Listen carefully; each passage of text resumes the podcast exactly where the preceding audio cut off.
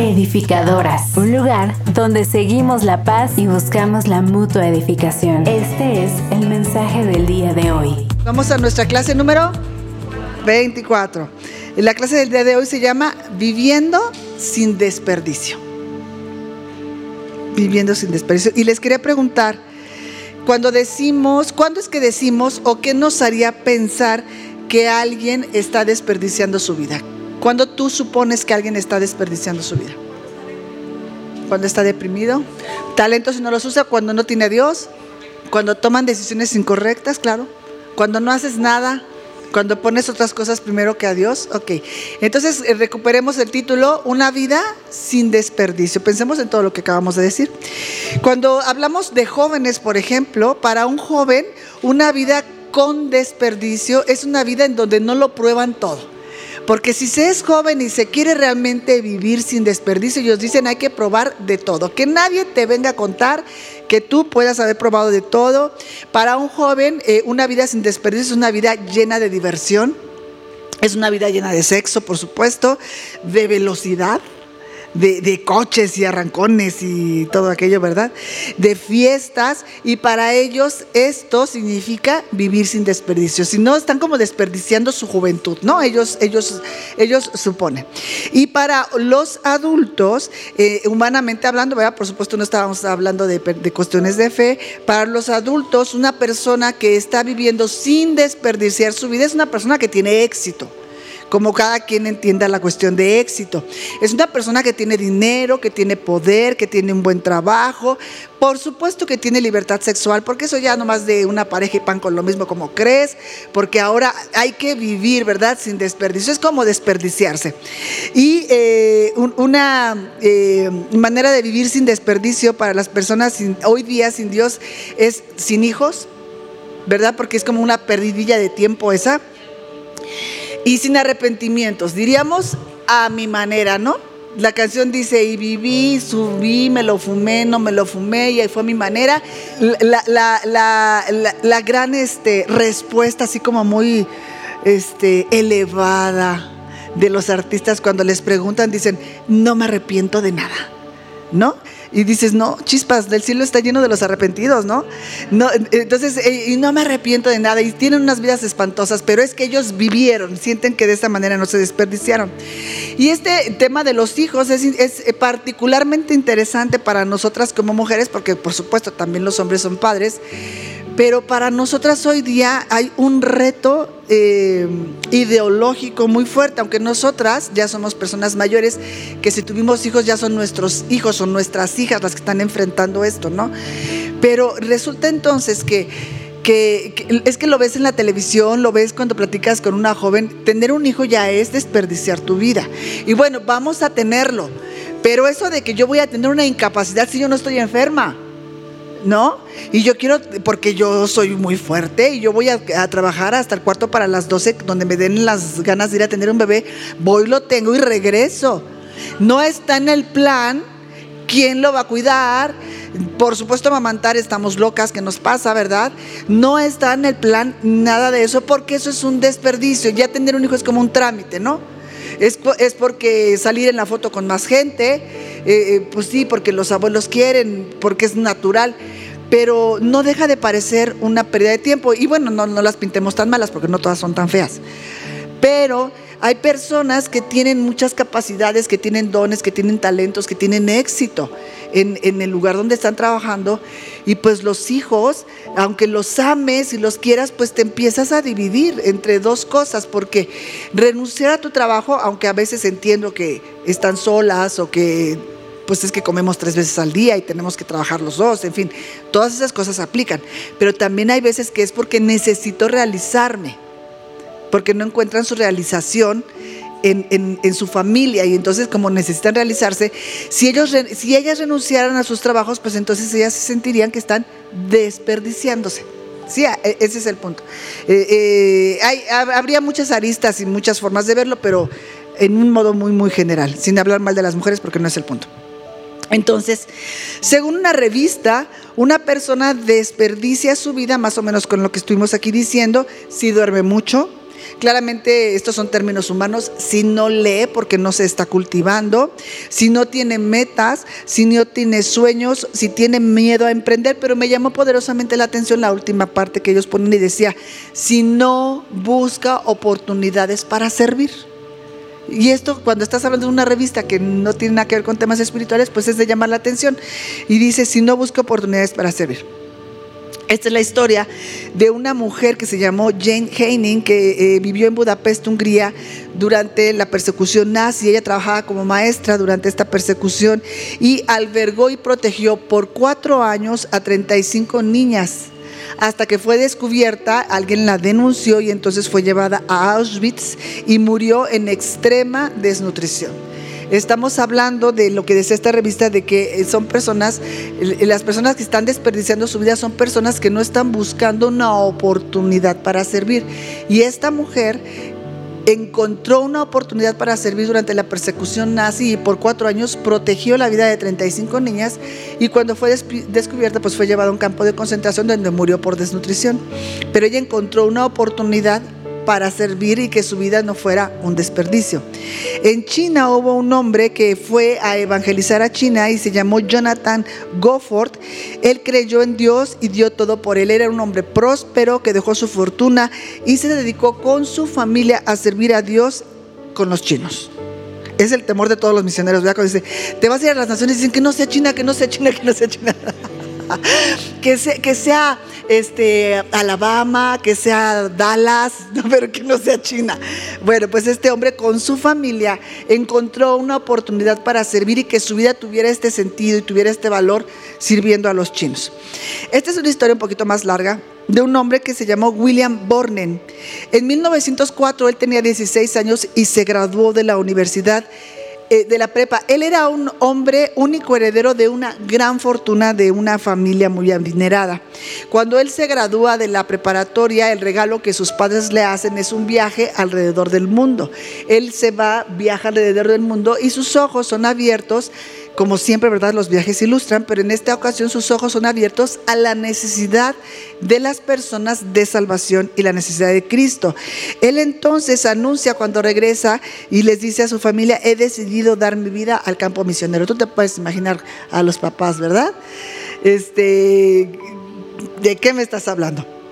Entonces, cuando él hace esta notificación a su familia, escribe en la contratapa de su Biblia esta frase que dice, sin reservas. Él pone atrás de su Biblia sin reservas. Después de esto, él asiste a Yale porque sus papás insistieron en que él tenía que estudiar, él tenía 16 años, y en su diario personal cuando estaba en Yale escribió esto, di no al yo y sí al Señor todo el tiempo. Di no al yo y sí al Señor todo el tiempo. Él cuando terminó la universidad en Yale decidió que iría a China como misionero todo lo que él tenía, es decir, su gran fortuna, la herencia, la posición social que tenía eran tema de discusión entre familiares y amigos. ¿Cómo es que te vas a China? Si tú, tú, eres, tú aquí eres alguien, tú, tú, aquí tienes una fortuna que administrar, eres un hombre joven, tienes tanto que hacer, tienes tanto a tu disposición y cómo que te vas a China. Pero él, de todos modos, al, al graduarse decidió hacerlo y escribió en la otra contratapa de su Biblia, sin retorno. ¿Cuántas frases llevamos? Sin reservas, vino al yo y sí siempre al Señor y después decía sin retorno.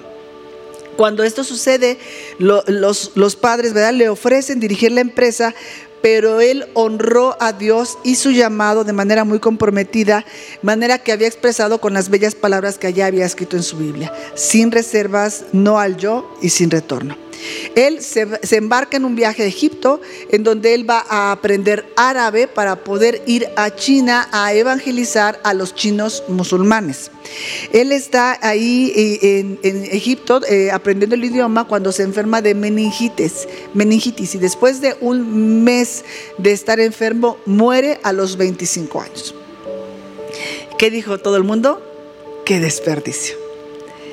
Los periódicos se inundaron con la noticia de este joven hombre afortunado, bueno, con una gran fortuna y con un gran supuesto futuro y que había eh, pasado por esto. Y decían así los titulares en los periódicos, un sacrificio que fue un trágico desperdicio de una vida prometedora, decían los periódicos.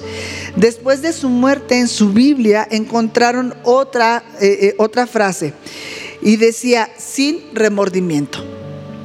No sin errores, no sin fracasos, sin remordimiento. Así decía ahora esta frase. La verdad es que todos podemos desear haber hecho algo diferente en nuestras vidas. Hay días, ¿verdad? Que dijeras, ay, ¿cómo no volvemos a empezar el día de hoy? Y seguro que lo haría diferente. Pero nunca, nunca, y esto es algo que tiene que escribirse en la tapa de nuestro corazón, nunca nos arrepentiremos de dedicar nuestras vidas al Señor. Nunca nos vamos a arrepentir de eso. ¿Qué es lo que las personas dicen en su lecho de muerte? La verdad es que las personas cuando están en su lecho de muerte, creo que se necesitaría estar muy cookie para decir, ¿cómo no trabajé más? Cuando ya, no, cuando todos sabemos que una nos vamos a morir, ¿verdad? Sino cuando ya dices 3, 2, 1, cuando sabes que es inminente, es difícil pensar que una persona diga, ¿cómo no trabajé más? ¿Cómo no firmé ese contrato? Hubiera comprado esa casa la verdad es que hubiera aceptado aquel trabajo. Es difícil pensar que una persona que está viendo cara a cara la muerte, eh, alguno de estos argumentos estuvieran en sus labios. Hubiera visto más televisión. Yo hoy, hace poco le dije a mi esposo, creo que hoy, digo, hablando humana y carnalmente, hoy yo me arrepentiría de haber bailado poco. Me gustaría bailar más pero a él no le gusta bailar. Yo bailaría más. Pero hoy, ¿verdad? Ya viendo cara a cara la muerte, seguro que ese no sería un argumento que yo presentaría, ¿verdad? Eso fue totalmente carnal. Entonces, la verdad es que quienes están cerca de la muerte, me imagino que, que, dicho en diferentes palabras, lo que, lo que más quieren y lo que estaría en sus labios sería quiero más tiempo para hacer las cosas de una manera diferente, para, para acomodar lo que no quedó tan bien, lo que hoy reconozco que estuvo mal. Las personas que querrían más tiempo, pero no para lograr ir y firmar ese contrato o para sumarle más horas de tiempo al trabajo, sino para poder amar más para poder abrazar más, para poder convivir más con las personas a las que ama. Pero para un creyente, para un creyente, eh, esto es sin reservas, sin retorno y sin remordimiento. Cuando estuviéramos viendo cara a cara la muerte, debe ser así para nosotros. Sin reservas, sin retorno y sin remordimiento. Y esto no solamente es posible cuando estamos siguiendo a Cristo. Por eso decíamos que de, de entregar nuestra vida al Señor no nos vamos a arrepentir nunca. Y esto se logra pues cargando nuestra cruz cada día, ¿no? Decíamos muriendo cada día, separándonos cada día de las cosas del mundo, como eh, decíamos ayer mencionando la predicación del domingo, separándonos cada día de las cosas del mundo que nos atan a, las cosas humanas, ¿verdad?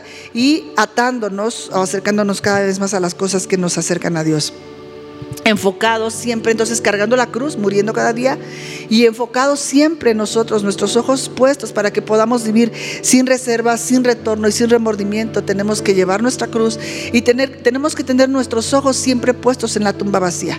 ¿Por qué? Porque si la tumba vacía está, es que Él resucitó. Y esa es nuestra esperanza, que nosotros resucitaremos juntamente con Él. Y también anticiparnos al glorioso regreso del Señor, para que nosotros podamos vivir como, como esta, estas personas tan increíbles que podemos leer sus historias, que son historias verdaderas, ¿verdad? Sin reservas, sin retorno, sin remordimiento a los 25 años cuando estás, diríamos, en la flor de la edad, en la edad de merecer, ¿verdad? Y, y, pudo decir estas cosas es porque llevó una cruz, llevó su propia muerte, ¿verdad? La muerte del yo, se enfocó en la resurrección y anticipaba con gozo el regreso de su Señor. Esa es la única manera en que se puede vivir así. Pablo, entonces, yendo a nuestro libro de Filipenses, anima a los creyentes a compartir la palabra de vida, lo vimos la semana pasada, a no quejarse y a brillar. Esto, ahí nos quedamos la semana pasada. Ahora vamos a ver lo que dice Filipenses 2.16, que es el versículo que está a continuación. Y dice así, no se aparten nunca de la palabra de vida. De esa manera, cuando Cristo vuelva, me sentiré satisfecho de no haber corrido ni trabajado en vano. No corrí ni trabajé en vano. Les dice Pablo, si ustedes viven el Evangelio, mi vida no habrá sido en vano. Por eso decíamos, una vida sin desperdicio no es lo que el mundo dice. Una vida sin desperdicio es una vida que encontró la oportunidad de servir a otros en el Señor. Y Pablo dice, si ustedes viven el Evangelio, mi vida no habrá sido en vano. No habré corrido, no habré trabajado en vano. No habrá en mi corazón sentimientos de arrepentimiento o remordimiento por haber tenido un ministerio entre ustedes. Pablo en, estos versículos habla de tres metáforas, en el 17 habla de otra, pero aquí en el 16 habla de dos y después va a hablar de otra. Y habla eh, de tres metáforas. La primera que utiliza, y, y sabemos que una metáfora es una expresión está dando la idea de otra cosa que se parece mucho. ¿Ok? Entonces, la primera metáfora que él da es la de correr en vano. No, no, no quiero pensar que he corrido en vano, dice Pablo. Si ustedes viven el Evangelio, si ustedes comparten la palabra de vida, yo no he corrido en vano. Eh, él está hablando, no se nos olvide a los filipenses, él está hablando a una ciudad griega. En todas las ciudades griegas había gimnasios. ¿Se han visto que todos los gimnasios se llaman Hércules? en todas las ciudades griegas había gimnasios porque los gimnasios eran centros de, reunión de las personas, eran un club social y eran un club intelectual. Pablo eh, claramente hacía un trabajo evangelístico en esos lugares, era ir al lugar donde estaba la gente, donde la gente se estaba, cultivando su cuerpo, pero también estaba cultivando todo su su, intelecto, ¿verdad? Entonces, el, Pablo, recuerden, eso siempre es importante, que es el contexto. Él está hablando en un lenguaje que la gente que lo está escuchando le resulta lo más natural, lo más normal. Entonces está hablando con palabras que bien pueden entenderse en el entorno social. Filipo es una ciudad griega, ¿verdad? Entonces Pablo habla eh, no solamente a ellos, también a los corintios, a todos estos que, que, eran estas ciudades griegas, con, con algunas metáforas o ejemplos de cuestiones que ellos podían entender, que tenían que ver con este, por ejemplo, ejercitarse. Y vamos a ver algún ejemplo sobre esto. Pablo habla con metáforas sobre el boxeo en primera carta Corintios 9:26. Ahora, por ejemplo, una metáfora acerca de corredores en Filipenses 3:14. Ok, hay una carrera y él dice, yo prosigo a la meta, al supremo llamamiento que es en Cristo Jesús. También habla, por ejemplo, de algún juez que entrega coronas al ganador en segunda carta Timoteo 4.8.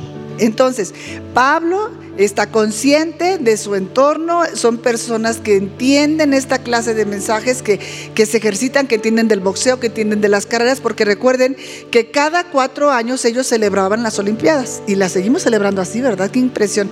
Cada cuatro años celebraban las Olimpiadas, así que si el país estaba en guerra, en como tú quisieras que estuviera cada cuatro años, todos se cortaba y todos participaban en los Juegos Olímpicos, terminaban los Juegos Olímpicos un mes y luego ya se seguían con sus guerras y con todos sus asuntos. Pero aquello era una cosa muy religiosa. Entonces, cada cuatro años en la ciudad se reunían deportistas, se reunían filósofos, poetas, escultores y se reunían para compartir sus enseñanzas y sus últimos pensamientos. ¿Cuánto avanzamos en cuatro años? Qué, cosas han modificado? ¿Qué cosas has escrito? Y, y al final los escultores esculpían el cuerpo de los ganadores. Esto era más o menos la mecánica que tenían. En este entendimiento, en esta estructura mental de los filipenses, es que Pablo les habla como un atleta que ha entregado su vida para correr y espera que esta carrera no haya sido en vano. Está esperando que haya una recompensa, que haya un premio. Ok, entonces Pablo dice que el éxito no solamente es que sirvan al Señor, sino que brillen y que demuestren la luz del Evangelio. Eso sería el éxito de la carrera de Pablo cuando ellos brillaran con la luz del Evangelio. Brillen, les dice Pablo, y yo no tendré remordimiento por haber entregado mi vida en servicio por ustedes. La segunda metáfora que utiliza, porque la primera fue la de un corredor, ¿verdad? La segunda metáfora que utiliza es la de un trabajador, porque dice que no he corrido y no he trabajado en vano. Y entonces este trabajador, cuando, la palabra que aquí eh, se utiliza no es así como cualquier chamba que, alguien está haciendo. Eh, cuando usa la palabra trabajador es un trabajo que es muy duro. Es un trabajo que es muy difícil, un trabajo que provoca dolor, que es intenso, que es extenuante, que está relacionado con un tremendo esfuerzo y con mucho cansancio. A, ese, a esa clase de trabajo, no sé, se imagina que un albañil, ¿verdad? Es, es un trabajo físico de, de todas las cosas. Así, donde te inviertes todo, todo por completo. Entonces Pablo dice, que este trabajo, que es todo este eh, esfuerzo duro, difícil, doloroso, intenso, extenuante, que, que es un eh, cansancio extremo, no ha sido en vano, ha valido la pena si ustedes mantienen la unidad y muestran la luz del Evangelio a otros. Entonces no, no me habré cansado en balde. ¿Verdad? Porque ustedes están brillando. Así que eh, esto es muy interesante porque Pablo no está considerando que la carrera que él ha corrido, esta vida de, de, sacrificio, esta vida de un trabajo duro, pesado, no está considerando que sea buena porque él llegó apóstol. O sea, ya con eso ya está, ¿no? Él no está considerando que su carrera es buena porque él es apóstol o por haber terminado sin caer, porque a mí no me agarraron en nada. Él no está considerando eso. Él está diciendo, como, como Juan dice también, que su gozo es ver a sus hijos espirituales andar en la verdad. Ese es el gozo, ese es el éxito. Eso es lo que para él significa que no ha sido en vano. No porque él llegó apóstol, no porque él no cayó, no porque él se llevó las palmas, no porque a él le pusieron una corona, sino porque ellos, a quienes él sirvió, están andando en la verdad. Y esto lo dice primera tercera carta de Juan 1.4. ¿Ok? Entonces, para Pablo también como para Juan, el gozo cuál era? Que mis hijos anden en la verdad. Ah, eh, no, que yo esté, esté muy bien posicionado, sino que ustedes estén en la verdad. Ahora, esto es interesante. ¿Cómo Pablo puede poner por encima de sus propias necesidades a todas estas personas? ¿Cómo es que Pablo, cómo es que alguien puede someter su vida a la de otros? Porque Pablo aquí se está restando. Él dice, lo importante no soy yo, lo importante son ustedes. ¿Cómo es que alguien se resta tanto y se somete tanto para que otros, eh, la vida de otros. Y la verdad es que a mí eso, y creo que a la mayoría de nosotros no será así, no me cuesta tanto trabajo entenderlo cuando somos mamás. Porque cuando tú eres mamá, excepto cuando hay un flan en el refri, ahí sí no, ese me lo como yo, no me importa que mueran de hambre. Pero no, no, no, no comen ellos primero y mejor, ¿verdad? Eh, eh, digo, no, hablábamos de casos diferentes al principio, pero si tuviste que dejar de trabajar, si no pudiste aprender el idioma que querías aprender, si no pudiste hacer el ejercicio que te hubiera gustado hacer, si no comiste, si camión, burro, perro, pecero para que el chamaco pudiera tener lo que quisiera tener o lo que necesitaba, y si no dormías, y si no descansabas, y si los días que descansabas te tocaba lavar, ir al parque y llevarlo a pasear sometes tu vida a la de otros. Ahora díganme, ¿quién siente que eso fue un desperdicio? ¿Quién se arrepiente? Eh, más ganas tenemos de volverlo a hacer. que sea con los nietos. ¿No? ¿A poco no?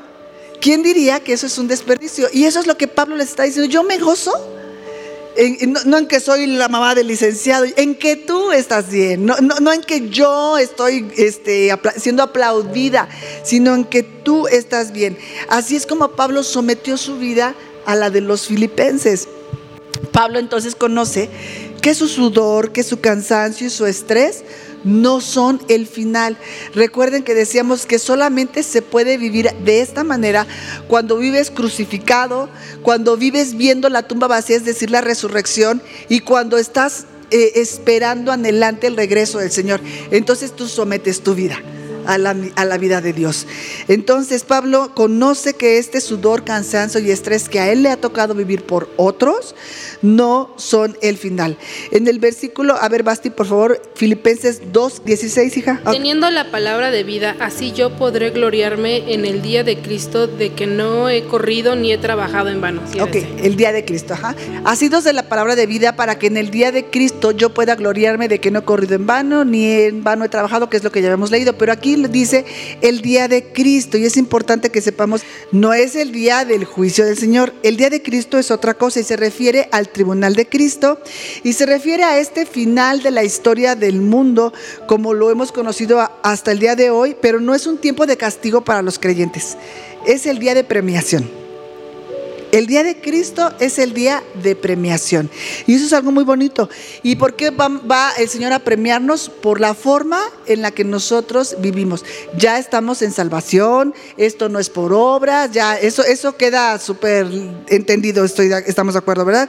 Pero sabemos que hay coronas y las coronas son para los que ganan. ¿Verdad? Los premios son para los que ganan. Entonces va a haber un día de premiación, el día de Cristo, en donde cada quien de acuerdo a cómo haya vivido va a recibir su premio. Vamos a leer, por, favor, primera carta a Corintios, Corintios 3.8. Y el que planta y el que riega son una misma cosa, aunque cada uno recibirá su recompensa conforme a su labor. Eh, eh, el que planta y el que riega son una misma cosa, somos iguales delante del Señor, pero nuestra obra tiene una diferente recompensa. Estamos hablando del día de Cristo, en donde son el día de las recompensas. Segunda de Corintios 5:10, por favor. Porque es necesario que todos nosotros comparezcamos ante el tribunal de Cristo, de este día estamos hablando, para que cada uno reciba según lo que haya hecho mientras estaba en el cuerpo, sea bueno o sea malo. Hay un día de premiación, es lo que estamos diciendo. De evaluación, siguiendo por una premiación. Primera carta Corintios 3, 13 al 15. La obra de cada uno se hará manifiesta porque el día la declarará, pues por el fuego será revelada y la obra de cada uno, cual sea el fuego, la probará. Si permaneciere la obra de alguno que sobreedificó, recibirá recompensa. Si la obra de alguno se quemare, él sufrirá pérdida, si bien él mismo será salvo, aunque así como por fuego. Entonces, hay una evaluación de las obras y hay una premiación. Y Pablo dice que él está planeando gloriarse en el hecho de que su esfuerzo en la vida de los filipenses va a producir un fruto y cuando los filipenses demuestren la humildad de la vida de Cristo en ellos y vivan de una manera digna del Evangelio, él podrá gloriarse de lo que Dios hizo en ellos. Espera el día en que con gozo Dios le permita ver lo que se desarrolló en la vida de los creyentes de Filipos y, el fruto que todo esto produjo. Y esto también creo que nos queda muy bien como papás cuando fuimos a la graduación de los hijos de la primaria, secundaria, preparatoria, universidad, si quieres. Y cuando dicen los nombres de los demás, dices, sí, cómo no. Pero cuando dicen el tuyo, mi rebe, te levantas y ese es el mío, ¿verdad? Y claro, por supuesto. Y entonces tú te estás gloriando en Él, ¿verdad? En la obra que se hizo en ellos. Entonces, Pablo dice, yo estoy esperando ese día que el Señor me muestre la obra que en los de Filipos sucedió, ¿verdad? A causa del servicio y del trabajo que Dios me permitió hacer con ellos. Pablo, es entonces como un padre que se goza en que su trabajo y su carrera sean evaluados a través de sus hijos. A través de la vida de los filipenses es que el trabajo de Pablo va a ser evaluado. Eso está súper fuerte confía en que así sea, pero les dice, estén en unidad, tengan un mismo sentir, sean, sean este, eh, de, un mismo corazón, de un mismo parecer, ¿no? Que, que, muestren la vida de Cristo, que brillen, que no se quejen. Y, y, en un punto, si nos extraviamos en lo que estamos conociendo de Pablo, podríamos decir, claro, pues quieres que, que, que luego digan, pues es que Pablo los preparó. Pero en realidad el propósito de Pablo son ellos. A él lo que le importa son ellos, que ellos puedan brillar para que Dios sea glorificado y Él gozarse de que así suceda. No por Él, sino por ellos. Entonces, eh, no le importan las cadenas que son literales, eso también lo vimos desde el principio, ¿verdad? Que son literales en su cuerpo y que con esas cadenas Él está escribiendo todas estas cosas. No le importa porque Él sabe que la meta está cerca. ¿Sabes cuál es la meta? Cara a cara con la muerte. Él sabe que la meta está cerca y no le importan sus cadenas frente a lo que eh, él espera de, los de Filipos. Y también como mamás lo entendemos, decíamos, si dormí, si no dormí, si tenemos deudas, si no vamos a estrenar eh, coches, salas, viajes, porque tenemos que el chamaco necesita el libro. Así será. ¿verdad? Y no me importan estas cadenas con tal de que ustedes lo, lo, vivan bien, ¿verdad? No importan las limitaciones o los sacrificios, es lo que Pablo está diciendo cuando está encadenado escribiendo estas cosas, diciendo yo me voy a gloriar cuando, cuando el Señor me muestre lo que, lo, lo que en ustedes está pasando a causa del servicio, eso para mí es más que suficiente. Él Pablo eh, decimos que está a punto de, ser muerto, ¿verdad? Se acuerdan que después de todas estas cosas él muere y él lo sabe, él sabe que, está prácticamente cara a cara con la muerte, por eso es que los está preparando porque dice yo ya me voy. Pero él, eh, cuando dice esta meta está cerca, él tiene una ventaja que nadie más ha tenido y es que él ya fue. Él ya estuvo en aquel lugar, Él ya sabe perfectamente a dónde va, Él no lo imagina, Él lo conoce. Él ya pudo escuchar las ovaciones de las huestes celestiales por quienes están corriendo la carrera de la fe y por los creyentes que llegan a casa un día. A él ya no se lo platicaron, él ya sabe lo que le espera, él ya, ya, ya vio eso con sus propios ojos. En Lucas 15:10, así os digo, que hay gozo delante de los ángeles de Dios por un pecador que se arrepiente. ¿Cómo te puedes imaginar que eso se oiga? ¿Te alcanzas a imaginar?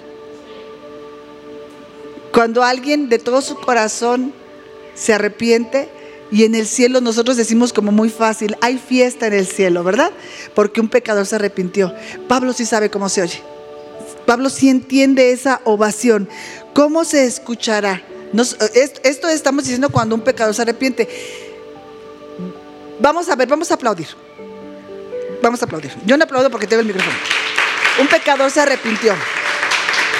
Ahora, ¿qué vamos a hacer? Ustedes son las huestes celestiales. Un pecador se arrepintió. Pero ahora uno de ellos llegó a casa. Tiene que ser algo más glorioso porque llegó sano y salvo, porque consumó, porque terminó la carrera. Entonces hay una ovación cuando alguien se arrepiente, pero ¿sabes lo que tiene que estar sucediendo cuando alguien llega? Y nosotros aquí tan tristes. Cuando alguien llega y es recibido de esta manera, hay una historia de, un hombre que se llama Rick Hans, se llama Rick Hanson. Es un atleta parapléjico que decidió que iba a dar la vuelta al mundo en su silla de ruedas para causar conciencia con respecto a la silla de ruedas, para eh, recaudar fondos en pro de la investigación de la médula espinal y de las soluciones a los problemas en la médula espinal. Viajar es cansado. Cuando uno regresa del viaje, quieres descansar del viaje, ¿verdad? Bueno, pues tú imagínate que este hombre que viaja en su silla de ruedas le da la vuelta al mundo.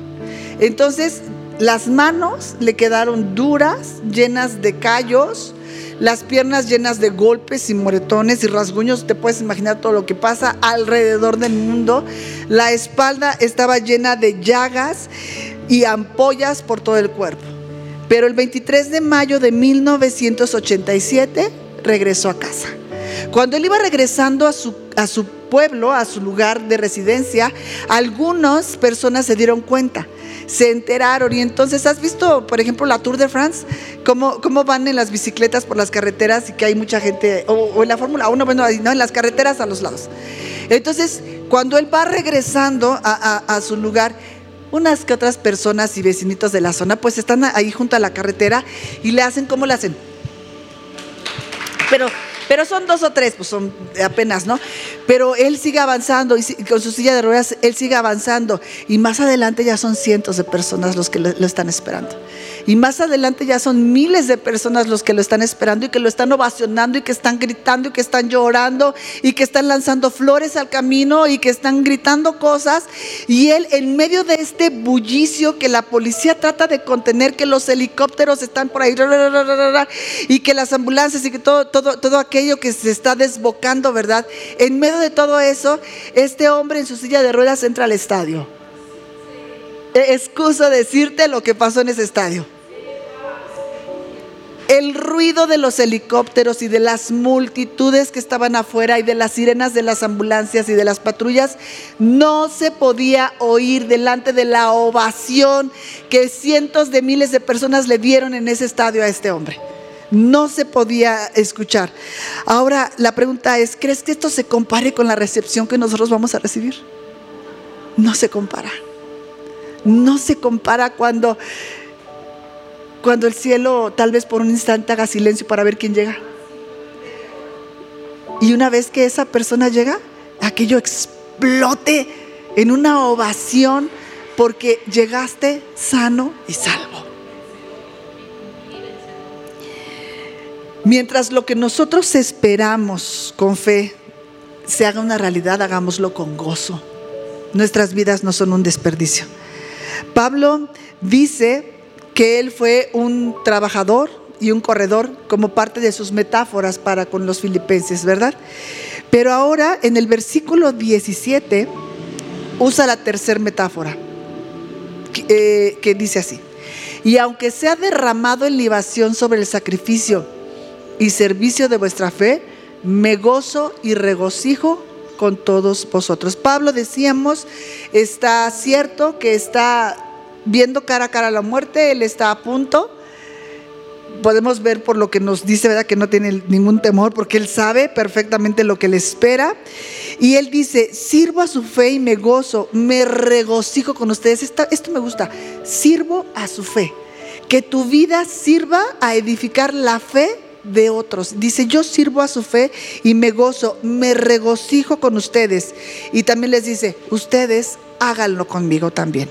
Regocíguese conmigo. Él dice que su vida está a punto de ser derramada como libación. Cuando, cuando eh, la palabra libación a veces nos puede dejar como en, ninguna parte, ¿verdad? La libación era derramar un líquido, en, en aquel tiempo se usaba derramar un líquido en honor a alguna diosa o dios con D minúscula, ¿verdad? En aquellos lugares, en aquellas épocas, derramar con libación algo era derramar un líquido en favor de esos. Pero cuando Pablo está hablando de esto, lo que está en la mente de Pablo son los sacrificios que se llevaban a cabo en el Antiguo Testamento. Había sacrificios donde la ofrenda claramente se ponía en el altar y aquello se consumía, y había sacrificios que eran para la culpa, para la corrupción, para el pecado que se había cometido, y esos eran los sacrificios que se ponían en el altar y ahí se cambiaban. Pero había otra, y, y para esos sacrificios vino Cristo a pagar el precio, ¿verdad? Para, para esos sacrificios. Pero había otros sacrificios que también se llevaban a cabo más o menos de la misma manera, pero eran, sacrificios de gratitud. Eran sacrificios que, sacrificios que se hacían como acción de gracias y, en algunos lugares le llaman sacrificios dulces. Y esto tiene que ver con que se ponía esta ofrenda en el altar y entonces se les derramaba un poco de vino a estas ofrendas. Estas ofrendas, entonces, ¿qué pasa cuando tú en el sartén echas un poquito de vino?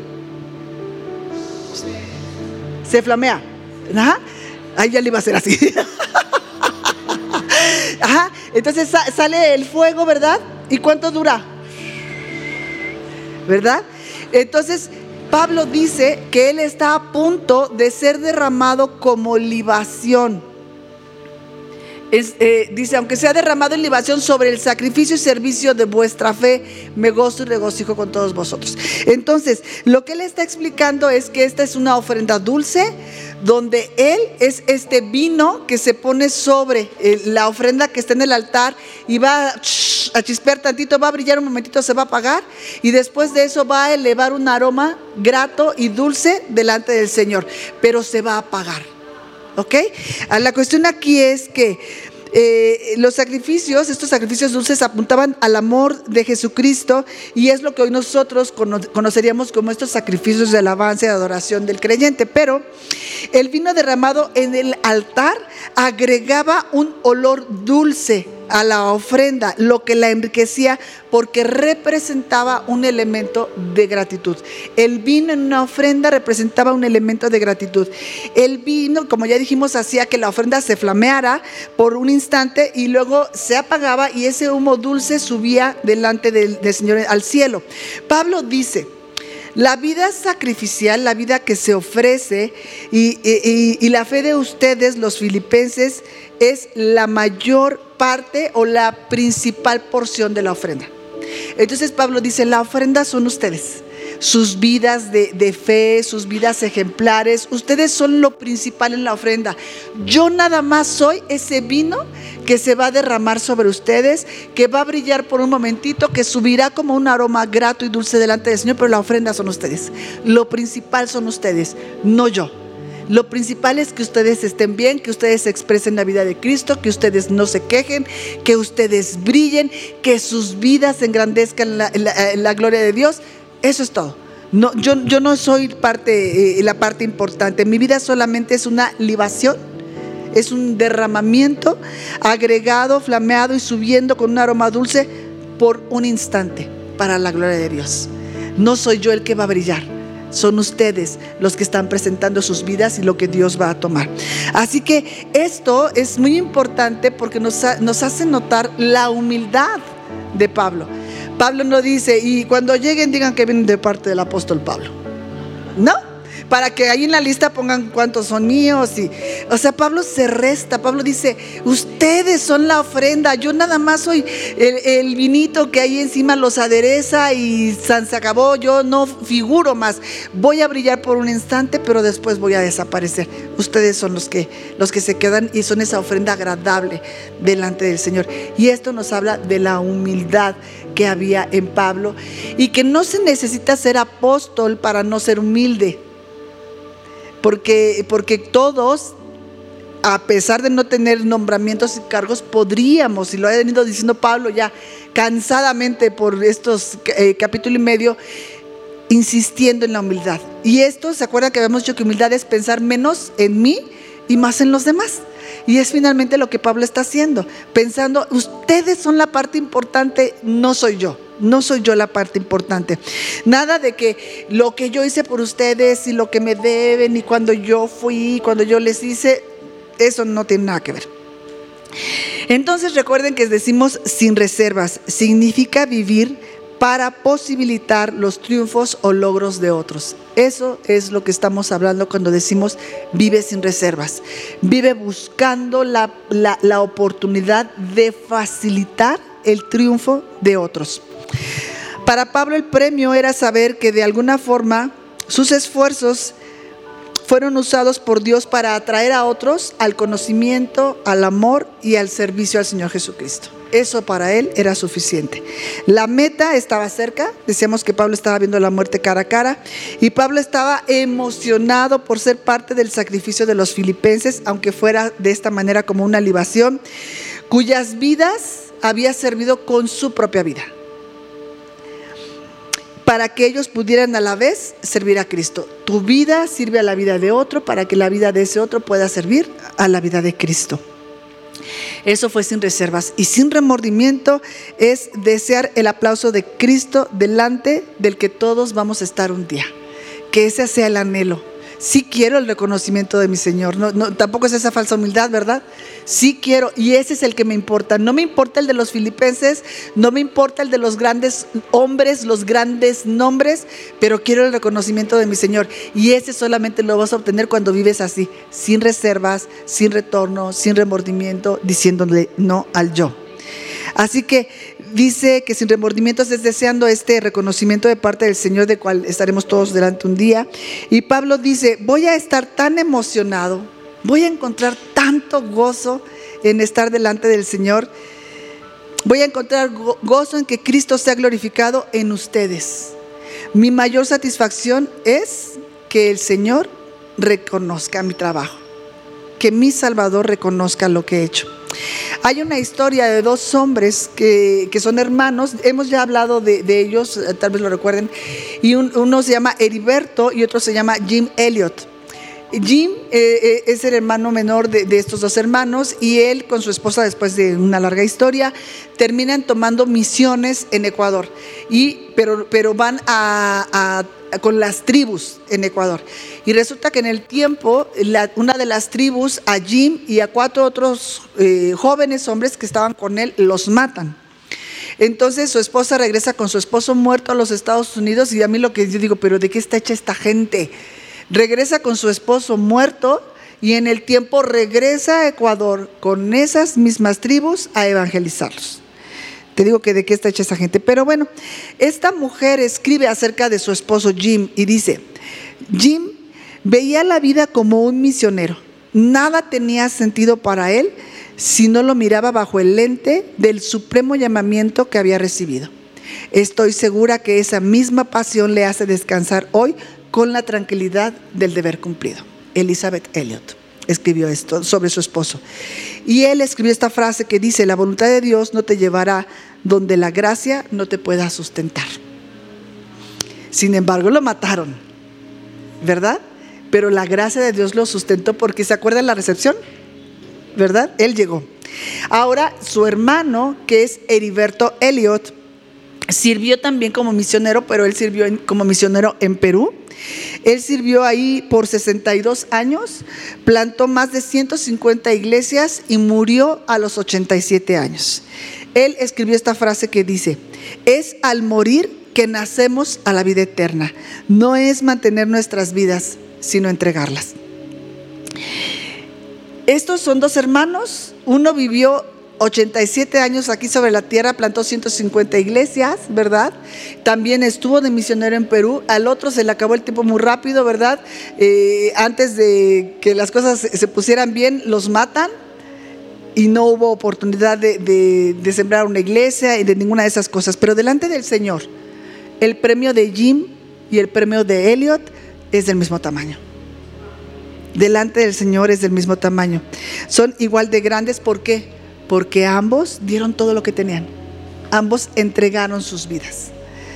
Pablo dice, la vida puede ser para algunos como para Jim, que solamente fue un pequeño destello, una pequeña flama, o el joven que decíamos de 25 años que murió en Egipto.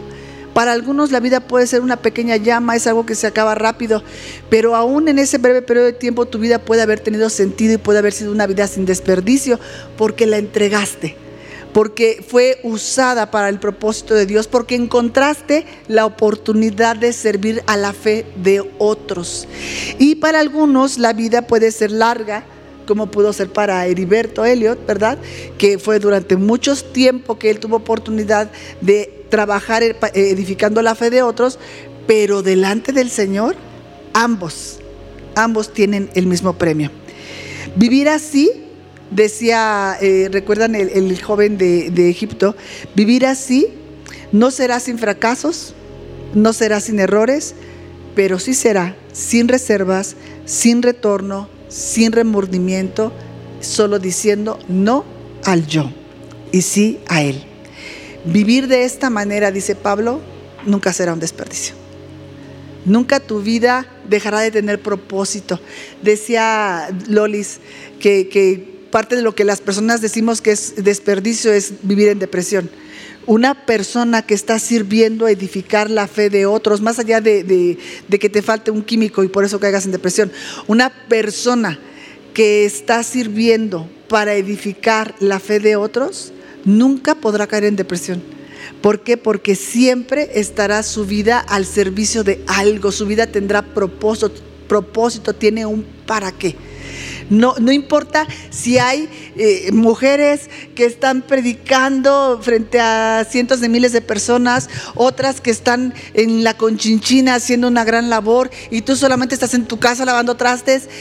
Tu vida tiene un sentido para Dios. Tu vida sirve para edificar la fe de otros y eso es una vida con sentido, es una vida con propósito. Esa vida nunca es un desperdicio. Haber entregado nuestra vida a Dios nunca traerá a nuestro corazón arrepentimiento y decir, ¿cómo es posible? Cuentan una historia que, bueno, puede, puede no ser así como muy eh, puntual eh, eh, en cuanto a su deducción, pero, pero de, dos personas que están discutiendo sobre que si la fe en Cristo es algo real o no. Entonces, una de la, persona que tiene fe en Cristo y la otra no le dice, bueno, si tú tienes la razón y mi fe es incorrecta y nos morimos, yo no pierdo nada. Pero si yo tengo la razón y nos morimos, tú sí perdiste todo. tú sí perdiste todo. Así que nuestra, nuestra vida de fe, el habernos entregado, eh, a veces, eh, tal vez eh, cuando recién nos convertimos, sobre todo, las familias pueden ser, nos entienden poco, tal vez nos explicamos poco también, ¿verdad? Y ahí vas otra vez, y puro desperdicio, y qué barbaridad. Y tú sabes que estás invirtiendo. Tú sabes lo que te espera, por eso te puedes sostener firme. No estás perdiendo el tiempo, no te estás desperdiciando. Estar en este lugar escuchando el día que vengas, cuando estés, todo lo que inviertas en la palabra de Dios, en oración, todo lo que inviertas en edificar la fe de otros, en vivir, en brillar, en que a través de ti la gloria de Dios sea expresada, no será jamás un desperdicio. Y además, solamente imagínate, como dice el canto Solamente imagínate. Si como humanos somos capaces de erizarnos la piel pensando en que entras a un estadio y todo el mundo te aplaude, solamente imagina, mantente viendo ese momento. Cuando estés ausente aquí, pero llegues presente allá y el cielo te aplauda y el cielo grite voces y echen flores, te diga, ya llegó, consumó, consumó, ¿verdad? Así es. Así que Nuestras vidas no son un desperdicio si las hemos entregado a Cristo y las vivimos para su gloria. ¿Ok? Bueno, pues muchas gracias. Gracias por escuchar. Recuerda que tenemos una cita todos los jueves. Edificadoras de Tierra Nueva. Te esperamos en Avenida División del Norte 4344, sexto piso, a las 10.30 de la mañana.